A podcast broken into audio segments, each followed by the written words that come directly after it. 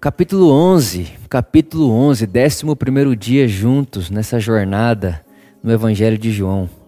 Capítulo 11 é um capítulo onde Jesus ele se depara com a notícia uh, de que seu amigo Lázaro havia morrido, né?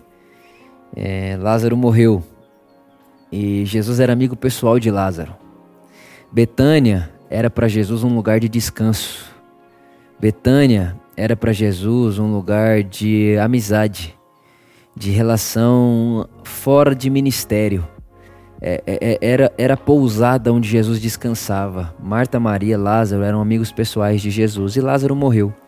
E aí eu acho muito interessante que talvez uh, é nesse capítulo de João que a gente tem o menor versículo da Escritura.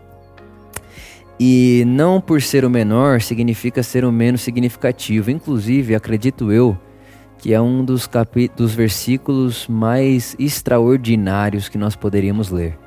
João capítulo 11, versículo 35. Jesus chorou. Jesus chorou. Meus irmãos, o Verbo se fez carne. Deus encarnou. Deus encarnou e essa é a boa notícia. Deus se fez carne.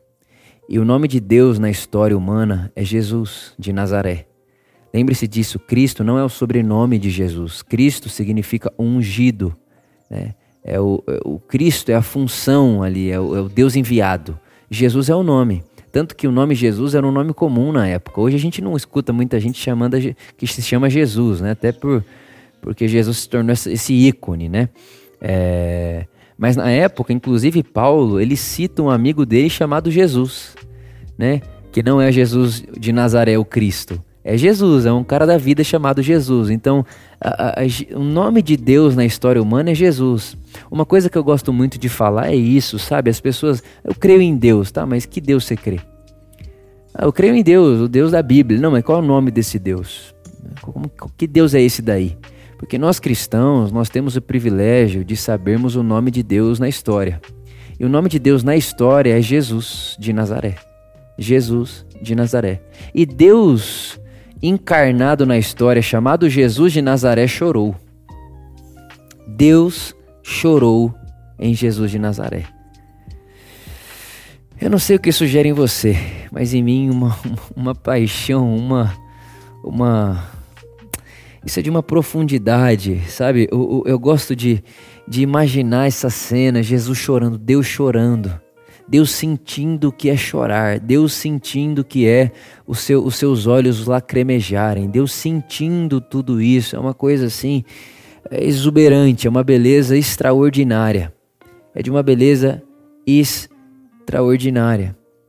E é muito interessante que muitas pessoas acham e acreditam que Jesus é Deus porque ele é o mais poderoso, né? Ah, ele é Deus porque ele é o mais poderoso, ele faz mais que todos, é tipo Deus dos deuses. E eu não chego muito por aí.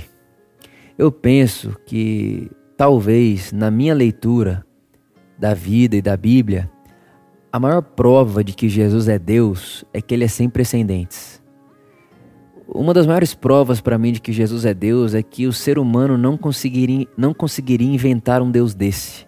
A gente não teria a ideia de colocar na história um Deus que morre. A gente não teria a ideia de colocar na história um Deus que chora. Até porque para nós morrer, chorar é, é, é fraqueza. Né? Se você vê uma pessoa chorando muito, você fala, não, tá, tá, tá desequilibrada emocionalmente. Ainda mais para nós, né, nesse conceito nosso ocidental, platonista, né? Então, o, o mundo ideal não chora. Né? Isso aí é desequilíbrio emocional e todo esse negócio. Mas a gente está vendo aqui que Deus, que é o ser humano perfeito, nesse mundo, né, Cristo, Jesus, que é essa encarnação do ser humano perfeito, nesse mundo não ideal, ele chora. Ele chora. Então Jesus é Deus porque ele é sem precedentes. A gente não inventaria um Deus desse. A gente canta e obedece um Deus que chora, gente. Um Deus que chora, um Deus que sente. Então, independente do momento da sua vida, estou dizendo a você aqui agora com toda a certeza do mundo. Se você está chorando, Deus chora com você. Nós temos um Deus que chora com os que choram e se alegra com os que se alegram. Nós não temos um Deus de uma face só, que só sabe celebrar. Nós temos um Deus que sabe fazer, fazer chá de bebê quando nasce uma criança e também sabe fazer velório. Então eu queria incentivar você nesse devocional a experiência, a experi experienciar, gente, a experimentar desse Deus e não só experimentar dele, mas encarnar essa experiência às pessoas à sua volta. Que as pessoas à sua volta encontrem em você alguém que sabe chorar com quem chora e alguém que sabe celebrar com quem celebra. Até porque Jesus, o Deus que se fez carne e nos ensinou a viver, chorou. Amém.